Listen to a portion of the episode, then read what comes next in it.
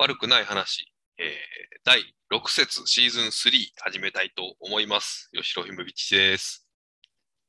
どうも、福田です。お願いします。お願いします。えーっと、今日はですね、ちょっといつもと違う僕環境でやってるので、音声違うかどうか、えーテストも兼ねてやってみたいと思いますが、まあ普通に喋れるんで、このまま行きたいなと思うんですけれども、うん。はい。えーっと、どうですかね。えーいつものね、コーナーに入る前に、僕もちょっと悪くない話のラジオ聞いたらば、えーうん。コーナーにエコーがかかっているっていうのを知りまして、えーっと、ちょっとぜひ皆さんもですね、エコーの具合なんかを聞いてほしいなと思うんですけれども、あれはどうやって撮るんですか？いや、い1秒だけじゃないですか、だって、栄光かかんない。い どうやってエコーかけるんですか？や、あの、編集ソフトがあって、編集ソフトのこう、エエフェクトとか、なんかこう、効果をかけるのを見てたら、いろいろいじってたら、そういうのができた、たまたまできたので、はい。それそれこそ、そのも森本ノートって言っているあの1秒ぐらいの音だけのファイルを保存しててですね、うんうんうん。毎回編集の時にそれをこう、つなぎ合わせてるっていう感じです。いや、あれはなかなかおつな、おしゃれなエコ エコちゃんは加工がね、されてていいなと思いましたけど。うんまあまあまいやーさてさて、あ。はい。今日は寒いですけれども、雨降ってますか？そちらは。雨降ってますね。昨日から降ってて。うん。ちょっと収録、うん、うん。なんですけど、なんか台風が来てるんですよね。あ、みたいですね。なんか1号が発生したとかって。この気圧の変化がなんか生き物に影響を与えてるんじゃないかっていうね。少なくとも、あの、私には影響出てますよね。え、で、どるんですか？うんうん。気圧が変わると頭痛くないですか？ああ、僕はあんまりわからんのですけど、結構言う人あ多いですよね。うん。え、森本さんだってだって頭痛いっていうこと結構ありません？あなんか頭痛いって。うん。あれ多分気圧ですよ。ああ、そうなんや。なるほど。あんまり意識したことなかったですけど、確かに昨日痛かったですもんね。うんうんうん。ないそうそう、昨日も言ってましたよね。うん。えー、いや、なんか、1号、やっぱ台風となると気圧の変化っていうかね、その、いわゆる、何でしたっけあれ、ヘクトパスカルか。はいはい。的な、ヘクトパスカルでしたっけ？あれ、また変わったのかな？今、ヘクトパスカルですよね。ヘクトパスカルですよね。そうそう昔ミリバール。はいはい。うん。あれが、なんかなんていうの？単なる雨の日やったら気圧がうんぬんとかっていうより、台風やとまたさらにもう一つ、ちょっと違うじゃないですか。気圧変動。はいはい。そうですね。うん。やっぱそれが影響してるのかもしれないですね。確かなんか台風が発生、どっかで発生すると具合が悪くなるっていうパターンの人もいるみたいですよ。に。ええそれまた大変ですね。うん、私はそこまで繊細じゃないんですけども。うんうんうん。でもなんかこう頭痛いなと思うと低気圧が寄ってきてたりしますね。あれは1号でしたっけ？今回？2号でしたっけ？えー、どっちでしたでしょうかね。1号だったような。いやーなんかちょっと、なんていうの？ん？えっと、季節柄じゃないというかね、うんうんうん、ちょっと特別な感じの台風な感じもしますけどね。いやーまあ季、節柄言えば、うん。あのーつい数日間、天気良かったじゃないですか。はいはいはい。あったかくて。うんこちらの地域の方々がね、あの、軒並みスタッドレスタイヤの交換を始めていて、おうああ、そうか、みんな、このぐらいで買えるんだなと思いながらも、うんあの、我が家もうん昨日かな、交換だったんです。うんうんうん。で、新潟の人って大体自分でやるんですけど、はい。家の前に車をこう出して、うんこう、なんていうんでしたっけ、あの、油圧のジャッキっていうんでしたっけ？はい。あれでこう、車上げて、うん。タイヤをこう自分で外したりつけたりってするんですけど、うん。私過去に一回それやってね、めちゃめちゃ腰が痛かった記憶があるんですよ。はいはいはい。だからもう二度とやらないと思って、タイヤ交換はあのディーラーに持ってくんですね。はいはいはいはい。持ちは持ちやで。そうそうそうそう、うん安心だし。はいはいはい。でディーラーに持ってって、うん。ちょうどなんなんだっけな、なんとか点検もせ同じぐらいの時期だから、じゃあそれも一緒にみたいに話してたら、うん、んと、まあ、トヨタのディーラーなんですけど、うんなんだっけな、2年前だか1年前だか、2年前か、2年前にやった車検の、あの、検査の不備がええ。あると、国土交通省から通達があったので、うん。再検査をさせてくださいって言って、なんか台、台車が出て、うん。いわゆる1泊2日の車検になっちゃったんですよ。いつもだったら日帰りなんですけど、はいはいはい。台車が割と新しめな車で、あれはハイブリッドではないんだろうな。まあ、大体あの僕が乗ってた車がもうあの昔の車だから、うん今の車になかなかついていけないんですけど、はい。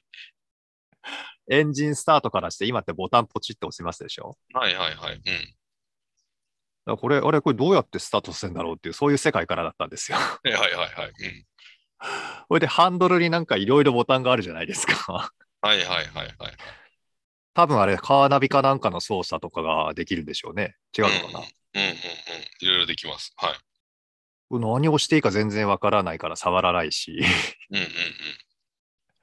でカーナビもカーナビでな、なんかこう、ナビぐらいは触れるんですけど、その、うんいわゆるオーディオ関係っていうんですか、テレビが見れたり、ラジオにできたり、Bluetooth でつなげたりとかってあるじゃないですか。うん。ああいうのもなんかもう、パッと見じゃよくわからなくて、うん。これはダメだぞ、あれっていうふうに。ええでもガジェット好きな方だと思いますけどね。すぐ慣れそうなね。自分のうん。いや、そう、好きな方ですし、うんあの、自分のものだったら、うん。カチャカチャカチャカチャやれるんですよ。はい、はい。例えば、取説でも見ながらとか、うん。なんかネットで調べながらとか。借り物じゃないですか。ああ。なん借り物だ。し、うん一泊で返すし、なんかこう、あれこれして、こう行かれたら嫌だなと思って。行かないですよ、でも。パソコン慣れしてたらなんか大丈夫そうな気がするけど、まあでもまあ人のもんだからっていうことですね。そうそうそうそうそう。んはいはいはいはい。そうか。それでね、思ったのがねうん、これはいかにね、こう、自動運転とか、ああブブレーキアシストとか、うん何でしたっけ、危険察知なんとかシステムとかっていうのが、あの、配備されたとして、そう装備されたとしても、はいはい。これはじいさんばあさんはいきなりこのこういう車になれないぞと思ったんですよ。そうですね、確かに。うん。うん。うん。だから車がうんハイテクになったら事故が減るかっていうと、ちょっと何とも言えないんじゃないかと思うんですよね。おううんうんうん。もし、そういう技術の力のみで何とかしようって言うんだったら、もう完全自動運転ですよね。うんうんうんうんあのーなんていうんですか、ハンドルも触らない。うん。うん。あの、アクセルもブレーキも関係ない。うん。ドライバーは座ってどこどこに行きたいって、まあ、い入力したり、口に出したりするだけでそこに連れてってくれるってういう車で、ん。うん。その車同士が、その、なんていうの、き危険察知とかをしながら車間距離取ったりとか減速したりとか、そういうのをオートで、フルオートでやってくれる世界じゃないと、厳しいぞって思ったんですよ。あおおじいさんおばあさんは？そう。はいはいはい。うん。だっていやそう40の、40の私がちょっとテンパるぐらいですか はいはいはい。まあそうですよね。うら。ん。うん。それはそうだ。うん。そうそう。だから、もし技術だけでどうにかしようっていうならそっちが必要だし、いやいや、そうじゃないよ。人間がある程度ココントロールしなきゃダメだよって言うんだったら、うんやっぱり高齢者にハンドル握らせるのは危険ですよ。うん。まあ、高齢者って主語が大きいですけど、うんその、ちょっとね、認知機能とかが落ちている場合とかに、ハンドル握らせたら危険だなっていうのがあるしう、んじゃあ、じゃあ、運転しないと生活できませんけどっていう人だって絶対いるわけだから、そういう人に対してどういう生活っていうか社会を準備できるのかっていうのは、まあ政府とかが考えなきゃいけないのかもしれませんけど、うん。なんかね、こう、車だけハイテクになったらどうにかなるんじゃないかっていう未来は、ちょっと疑いが入りましたね。はいはいはい。まあ、何でもそうですよね。なんか総合、総合的というか、うん。物が進化したら人間が、あ物が便利になればし人間も進化しそうな雰囲気醸し出してますけど、そうでもないぞみたいなのってありますよね。これさえあればみたいな思ってたけど、うんそうでもなかったなみたいなのもいっぱいあるし、やっぱり、だからゆゆっくりゆっくりこう変化していったり入れ替わったりするだろうから、うん、だから最終的なゴール地点はもしかすると、そのハイテク機器によって事故減りましたよねっていうのが、けケツケツとしては言えるかもしれませんけどうん、なんかその過程はね、なんかぐっちゃぐちゃにこう事故が起こると思うんですよね。まあまあまあまあ、本当にそうですよね。なんか事件、うん事件っていうか事故いっぱいありましたもんね。うん。うん。なんか、そう、うんうん。はいはいはい。そうなると、こう、人の方が、うん。例えばそういうハイテクに適応できない人の方が、だから退場していくしかないんだなっていうふうに、うん。ちょっと思いました。はいはいはい。それしか確かにないかもしれん。うん。で、でね、高齢者専用車があればね、それもいいかもしれないけど、うん。そんな自由を奪うのもまたこれ、社会的問題になりそうですしね。